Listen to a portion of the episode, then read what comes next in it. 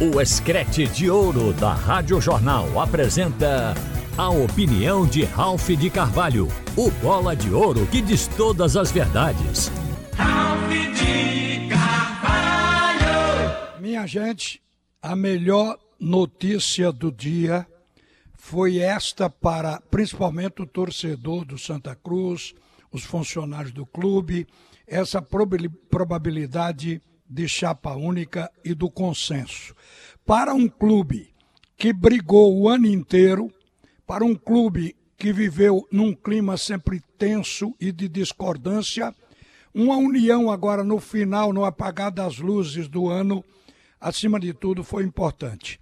Vejam que estão abrindo mão das suas candidaturas.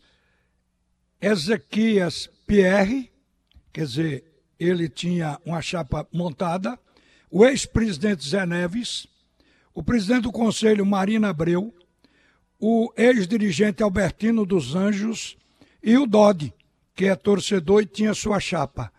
Todos abdicaram dos próprios nomes para poder apoiar a chapa de Bruno Rodrigues. Quando Bruno Rodrigues se lançou, ele se lançou com a ideia de não bater chapa de apresentar o seu nome para a possibilidade de um consenso. E acabou dando certo, acabou vingando. Mas eu tiro o chapéu para os demais candidatos, as demais chapas terem feito isso. Porque o Santa Cruz precisava de um momento para mostrar união. O clube viveu até agora no inferno astral. Se você for analisar de forma cronológica o que aconteceu com Santa Cruz, você vai ficar estarrecido. Esqueceram pagamento de salários de funcionário, esqueceram que precisa montar um time para disputar a seletiva, era só brigar.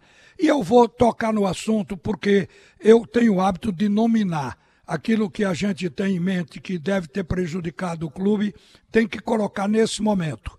Por exemplo, Antônio Luiz Neto e o Marina Abreu, eles foram protagonistas de toda a confusão gerada, o que estagnou o clube a ponto de um comprador das ações se retirar, porque o ambiente era conturbado para negócio e poderia não haver legalidade jurídica na transação. E quem vai botar dinheiro tem que ter tudo isso certinho.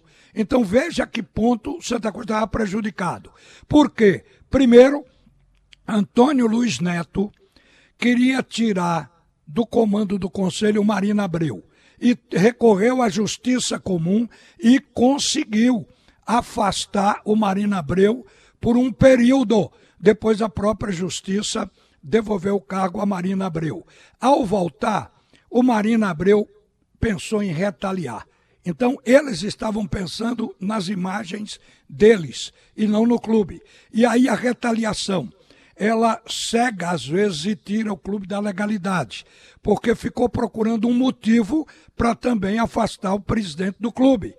E o primeiro motivo chegou naquela reunião do conselho, quando precisava aprovar as contas de Antônio Luiz Neto de 2022.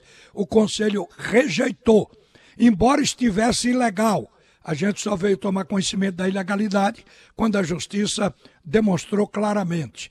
Mas aí ah, aquilo ali, rejeição das contas. Imediatamente depois, o conselho mais que depressa é convocado para aplicar o impeachment, quer dizer, começar o processo de afastamento do presidente. Era a vingança. E, consequentemente, nessa briga dos dois, o Santa Cruz estava sendo prejudicado. O que é que acontece nesse processo? Antônio Luiz Neto renunciou, e mesmo estando fora do clube, o Conselho ainda pensava em eliminar os seus direitos políticos por 10 anos dentro do clube. Então, essa briga, eu estou apenas rememorando, ela paralisou o clube. E eu considero tanto Marina Abreu como Antônio Luiz Neto responsáveis por isso. Um ano perdido. O Santa Cruz perdeu todo o ano 2023 perdeu no campo, porque a briga já estava instaurada. Aquilo teve reflexo sobre o Santa Cruz da Série D, que acabou perdendo tudo. não havia acordo interno e a gente era aquele fogo que queimava e ninguém via a chama. Às vezes aqui fora a gente estava desinformado desse ambiente dentro do Santa Cruz. Então, minha gente, agora, com esse consenso, passa a ideia que afinal o clube encontrou paz. E ao mesmo tempo, este consenso sinaliza que o Santa Cruz agora vai marchar para se recuperar, ou seja, restaurar a SAF na nova gestão. Começar agora, já que o consenso está estabelecido, a montar o time que vai do técnico aos jogadores, treinar e inscrever, porque o Santa não pode perder o bonde. Em janeiro tem a seletiva da Copa do Nordeste. O Santa tem que estar integral, inteiro, para poder conquistar a vaga. Não tem vaga na Copa, ele vai conquistar. Então é preciso estar bem, tem que se trabalhar. O tempo passando, o Santa Cruz ia ficar sem time. De repente poderia ser representado pelo sub-20, um time da base. Não seria a mesma coisa na hora de enfrentar equipes profissionais. Então, ainda bem. Salários. Já estamos vendo passar de quatro meses o atraso dos salários dos funcionários. Eles são humanos, eles vivem, eles comem, eles precisam do dinheiro para tocar a família. Tudo ficou esquecido por causa desta briga interna da falta de união. E uma chapa de consenso, ela passa a ideia da união. Vocês viram que um clube sem união, ele fica estagnado. Ele, ao invés de crescer, ele afunda.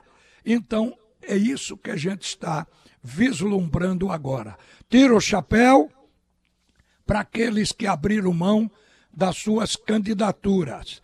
E a nova chapa, o Igor Moura já inclusive passou. Está montada com Bruno Rodrigues, com Marcos Benevides, que veio também da chapa de Marino Abreu para candidata a vice do Vitor Tavares Pessoa de Melo, que já estava na chapa original do Bruno Rodrigues para a presidência do Conselho. E Adriano Lucena vai participar, ou seja, como presidente da Comissão Patrimonial. É, presidente do CREA está dentro dessa questão aí de, de construção da vida ativa de um engenheiro. Então, gente, a chapa está montada eu acho que tem que ter um apoio popular. O Santa Cruz precisa da união e a gente tira o chapéu por isso. Agora, sabem que a próxima reunião do Conselho é preciso que ela seja feita, creio, tive conversando inclusive com o jurista, com, feita este ano, que é para consolidar o conselho que vai passar para o outro e tornar legal o que estava ilegal até agora. Vocês vejam que o ano passado, isso foi falado muito aqui na Rádio Jornal, o ano passado houve uma Assembleia Geral de Sócios em agosto. E os sócios elegeram 300 novos conselheiros. Como esses conselheiros seguramente foram, ou a maioria, deles indicados por Antônio Luiz Neto, eles não foram agregados no conselho atual. Isso era uma retaliação. Você vê a que nível estava a briga do Santa Cruz. E a justiça tornou tudo ilegal. Tudo que o conselho votou e aprovou ficou ilegal e o que desaprovou também, porque precisava constar os 300 conselheiros, eles deveriam ser agregados aos atuais. Então, você vê que a, a confusão foi grande e a vaidade imperou.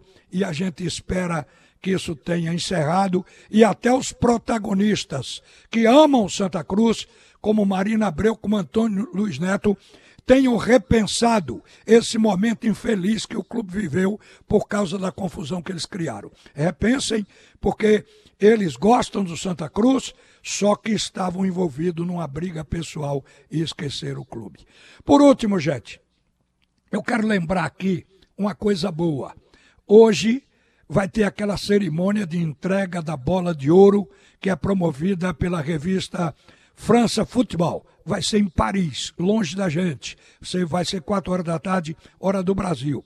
E o Messi, o grande Messi, aparece como favorito mais uma vez. Se ele levar a bola de ouro deste ano, já será a oitava de Messi. Vê que carreira. Vini Júnior do Real Madrid, é o único brasileiro que está na lista para concorrer este ano ao melhor jogador. O ano passado ele ficou em oitava posição. E o que deixou a gente, de certa forma, perplexo é que na lista não constam os nomes de Cristiano Ronaldo e de Neymar. Os dois jogadores que protagonizaram a maior ou as maiores transações financeiras este ano no futebol mundial. Eles não estão lá.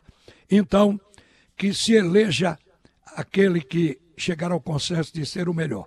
O, o Messi está próximo, mas tem outros jogadores concorrendo. Mas como o Messi levou a sua Copa do Mundo e desde então foi ele que conduziu a Argentina, está levando a Argentina a ser a primeira seleção colocada nas eliminatórias aqui, sul-americana para a Copa do Mundo. Então, seguramente, o Messi já está com um pé exatamente no, no pedestal para receber essa comenda mais uma vez.